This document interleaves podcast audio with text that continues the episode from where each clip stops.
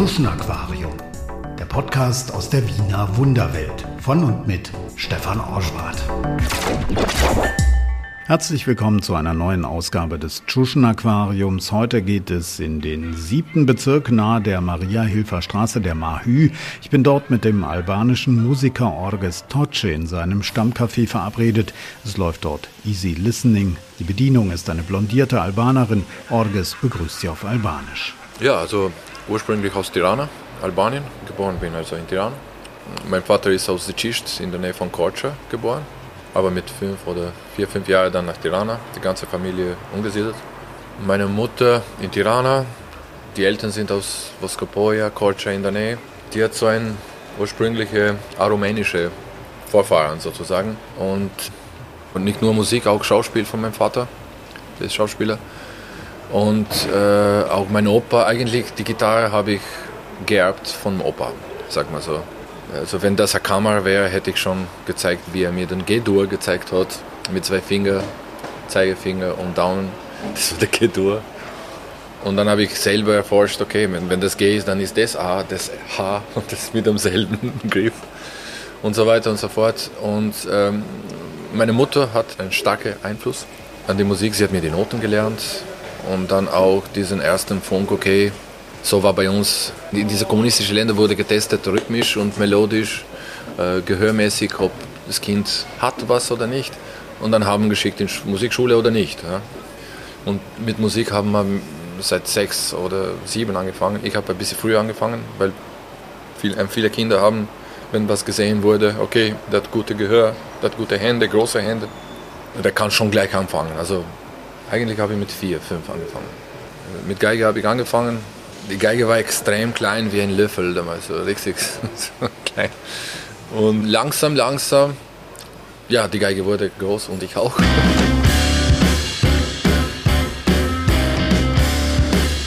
Orbis Toce, das ist ein freundlicher Waldschrat mit langem Bart, mit braunen Augen und Tattoos auf den Armen. Wenn man seine sanfte Stimme hört, dann glaubt man kaum, den Mann zu hören, der mit Grabes Stimme auf den Platten singt. Aus dem Archiv rufen da Paolo Conte, Tom Waits oder der Sänger von Ruskaya. Einer hat Orges Stimme mal mit einer Schaufel voll Whisky getränktem Kies verglichen. Yo, Orges singt auf Albanisch, seiner Muttersprache. Auf der Homepage seiner Okus Rokus Band sind die Texte übersetzt. Worum geht's? Es geht um Dreck, politischen Dreck, soziale Probleme, viele ironische Texte drinnen, auch Liebeslieder, so total romantische äh, Stimmung kommt drinnen, Reise. Aber das Ganze ist eine Reise von Erinnerung, von Bildern, die ich gesehen habe, wie gesagt auch politisch und oft die Sachen auch so, wie sind sagen. Aber im Großen und Ganzen, das ist das Bild. Das Bild. Und immer, immer diesen, natürlich durch das, dass ich auf Albanisch singe, kommt, drei Viertel von denen kommt als Bild Albanien.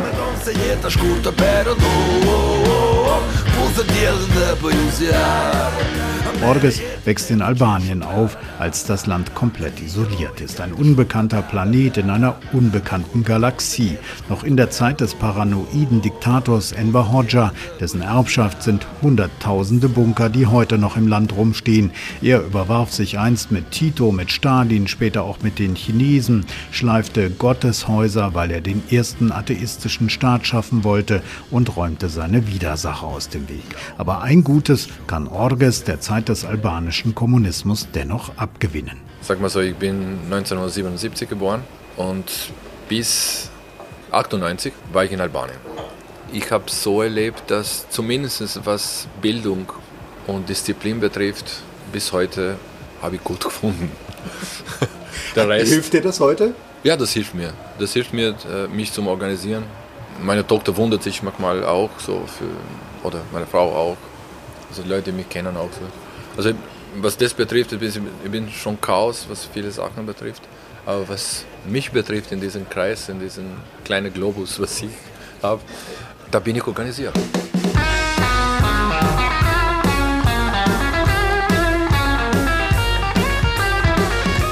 Übergangszeit nach dem Tod des Diktators hat Orges eine Farbe gegeben, grau. Es ist damals eine ziemlich unruhige Zeit. Mitte der 1990er Jahre stürmen viele Albaner die Waffendepots, weil sie viel Geld in riskanten Investments verloren haben. Viele versuchen nach Italien über die Adria zu kommen, auf der Suche nach einer besseren Zukunft. Das prägt auch das Image der Albaner. Es war eine schwierige Zeit für Albanien, Albaner. Anfang 90, Mitte 90, sag mal bis Ende 90. Das war dieses Bild damals, weil wir natürlich gestürmt nach draußen sind, also Richtung EU oder europäische Länder damals. Das war nicht so lustig. Auch beim Zugkontrolle und das, das, das ist vielleicht es ist blöd, wenn ich das vergleiche, aber vielleicht ist genauso, was heute passiert, wenn die Leute aus Syrien kommen oder Afghanistan kommen und so. Aber so waren wir auch in dieser Zeit. Puh, Albaner, puh. Diese Pässe waren ein Fluch sozusagen. Sie einen Pass gehabt hat, ist irgendwie versteckt oder habe ich gehört auch, dass weggeschmissen haben, damit irgendwie, okay, jetzt bin ich in der EU, jetzt habe ich keine Identität mehr. Dann haben gesucht, so quasi in Anführungszeichen Asyl oder was auch immer. Das war diese Transitionszeit, oder? Diese 90er Jahre. Von 90er, da war natürlich das Ende vom Kommunismus, aber trotzdem war extrem hardcore. Und das habe ich erlebt bis, ja, bis die 90er Jahre, Anfang 90er Jahre. Und dann war dieser Chaos und die Parteien haben angefangen zu wechseln, eine nach dem anderen. Das Land war im Hunger total. Die ganze Ökonomie, Wirtschaft, die ganze war richtig kaputt. Fabriken, die ganze Institution. Ich sehe diese Zeit als extrem graue Zeit.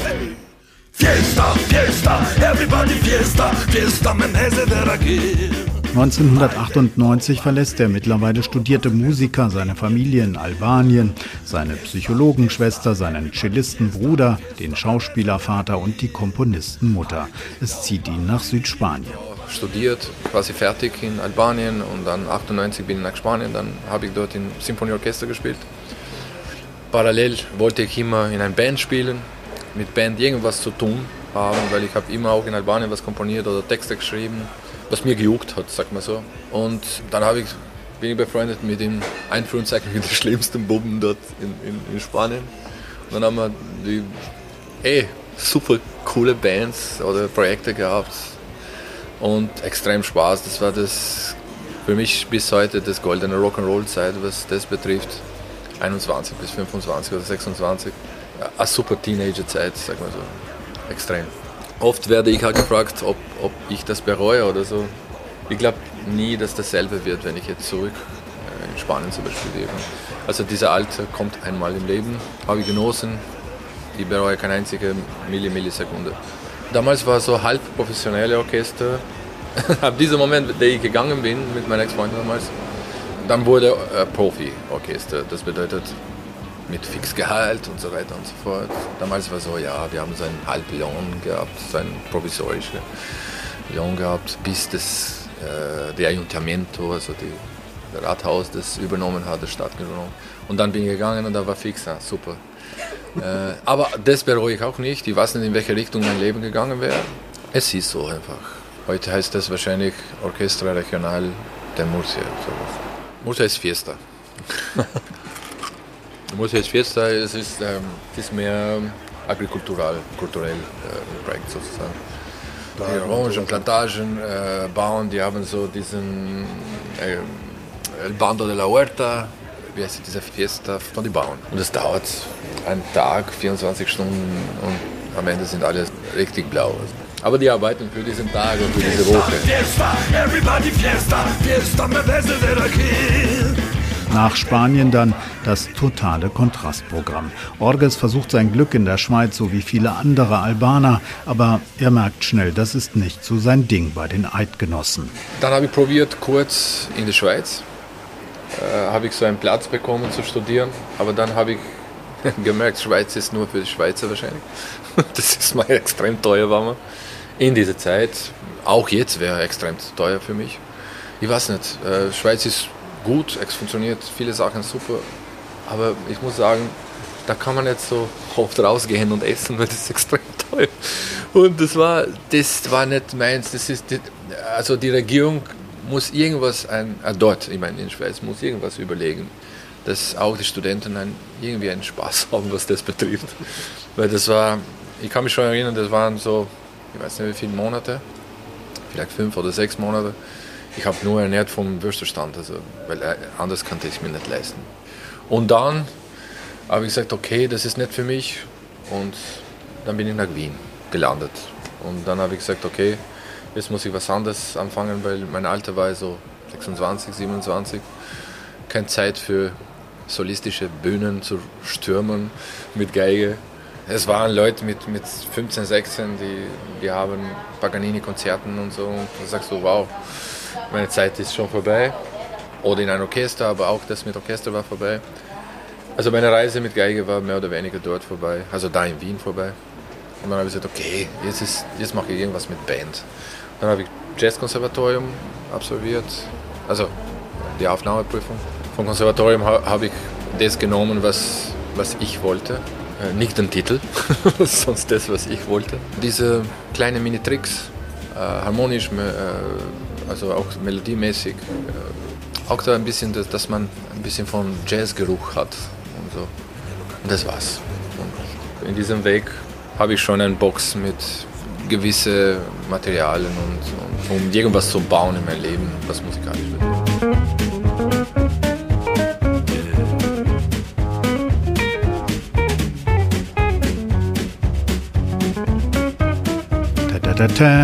Die Geburtsstunde von Balkan Billy. Es ist lustig, ich muss das immer erzählen, weil ich finde extrem lustig. Ich war mit, mit Rücken am Wand, sagt man so, wie ich diesen Konzept quasi erfunden habe.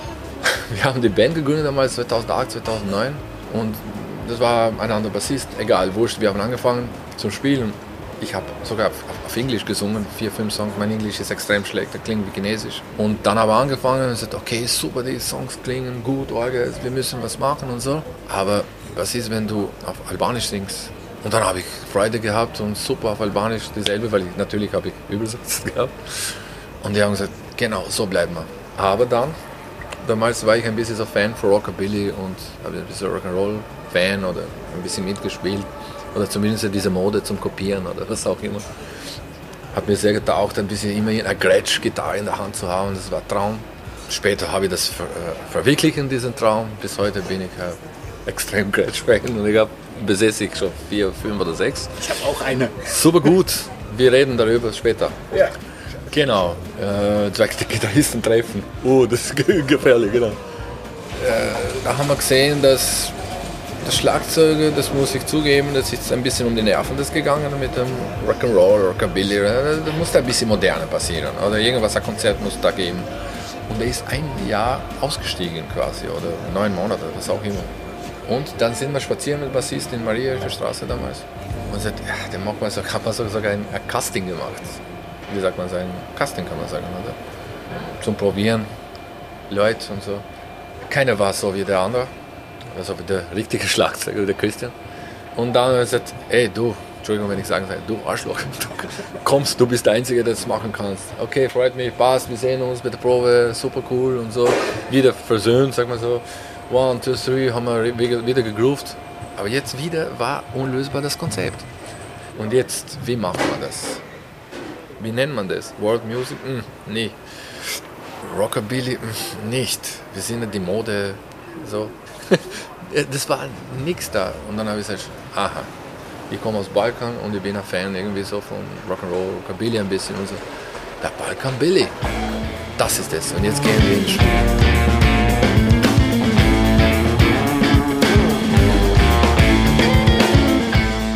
Orgels schüttelt seine Werkzeugbox durch Chanson, Balkan, Country, Rockabilly, Musette, Manouche, Gypsy, Jazz, Polka, Punk, Ska, Reggae. Von allem ist etwas dabei und Orgel surft virtuos über Seiten und durch Stile. Seine Platte Peschk läuft bei mir ständig. Ich verschenke sie auch gerne an Freunde, weil sie eben Freude macht. Spielwitz und Spielfreude, die hört man. Aber auch Orges hatte harte Zeiten. Ich frage ihn, welche Farbe für ihn Wien hat. Interessant. Je nach wie die Sachen dir geht. Also wenn dir gut geht, dann ist immer hellblau, auch wenn grau ist. Aber da ist was anderes. Ich meine, da ist die Ruhe, die Sachen. Schau, das ist ein bisschen schwierig Thema, weil ich selber gelitten habe von einem Burnout, sag mal so. Das habe ich ganz auch nicht hinter mir, weil es ein Tor, der nicht zugemacht wird. Und glauben wir, da war extrem schwarz sogar, nicht grau. Jetzt ist auch grau, aber für mich ist es ist heute blau, weil, okay, du hast gesagt, mach mal ein Interview, freut mich sehr, dass, aha, jemand erinnert an Balkan Willi oder an die Band oder, oder hat Interesse von dem, was ich mache oder was wir machen. Es freut mich extrem, also, äh, dass, dass man über das redet und ein bisschen andere Farbe in der Wette zu geben. Vor Corona, wie es mir schlecht gegangen ist, da hat ein guter Freund von mir, der Tontechniker von Wiener Art Orchester, der Ronnie Mattkester. Dort quasi, das war Teil von, das mir quasi das Leben gerettet hat. Auch der Michi Moyes mit Fußball, meine Familie auch, die waren so drei Punkte, die mir extrem gut geholfen haben damals. Okay, du brauchst arbeiten. Und ich war ein Jahr in einem extremen harten Werkstattjob. Also da, ich, da wurde geschweißt, äh, gearbeitet, Nitten, geklammert, also all Mögliche. Und da in Werkstatt habe ich viel gelernt, äh, wie man selber ein bisschen die Sachen macht oder repariert. Und dann habe ich entschieden für den langen Weg. Angefangen mit Sport, so wie früher. Ich habe früher auch Fußball gespielt und so. Aber durch die Jahre, man vergisst es, man stürzt in diese wahnsinnigen Checking, Booking, äh, Gig da hin und her, Sorgen um Geld, Trinken natürlich, ja. Das nimmst mit und, und man merkt dass, aha, entweder spielst das Ganze geht in die Brust. Oder du sitzt und saufst und schlafst. Also da hat keine Bewegung gegeben. Da habe ich gemerkt, okay, der einzige Form, bewegt dein Arsch und der einzige Medikament bist du selber. Orges hat ein Faible für Altes. Er könnte in einem anderen Leben auch ein Antiquitätenhändler sein, glaubt er. Es geht ihm dabei aber gar nicht um die verlorene Jugend, die gute alte Zeit. Er liebt im Vintage auch das Nachhaltige, das gute Produkt, das für die Ewigkeit hält. Und wenn ich zurückkomme in diese Wohnung, wo ich groß gezogen wurde, also von meinen Großeltern, die jetzt ist die Familie von meinem Onkel, verstorbenen Onkel, da die Frau mit den Kindern dort und so. Das ist eine einfache Wohnung in Tirana. Es gibt eine kleine Lampe, die seit meiner Kindheit funktioniert. Und die ist, glaube ich, die ist so 5 cm. Wieso ist diese Lampe dort? Die Funktion ist seit lange her, dann habe ich verstanden diese Funktion. Durch Oma und Opa, alte Leute, die stehen auf in der Nacht und aufs Klo gehen. Dann wollen nicht dunkel haben, sonst stolpern und verletzen sich. Und diese Lampe war mini da am Eck, um ein bisschen Licht zu machen, um ins Klo zu gehen. Und die lebt bis heute. Und die geht mit ein bisschen Strom, hat der Opa seit damals irgendwie so dazwutschert, irgendwie so die Kabel und so, die ein bisschen selber Transformator gebaut hat, um eine Batterievoltage so zu schicken, die heute noch funktioniert, ist genau da. Das ist Qualität, die mir fehlt. Das hat überhaupt nicht mit Nostalgie zu tun. Auch diese Band hat einen, einen gewissen Charme.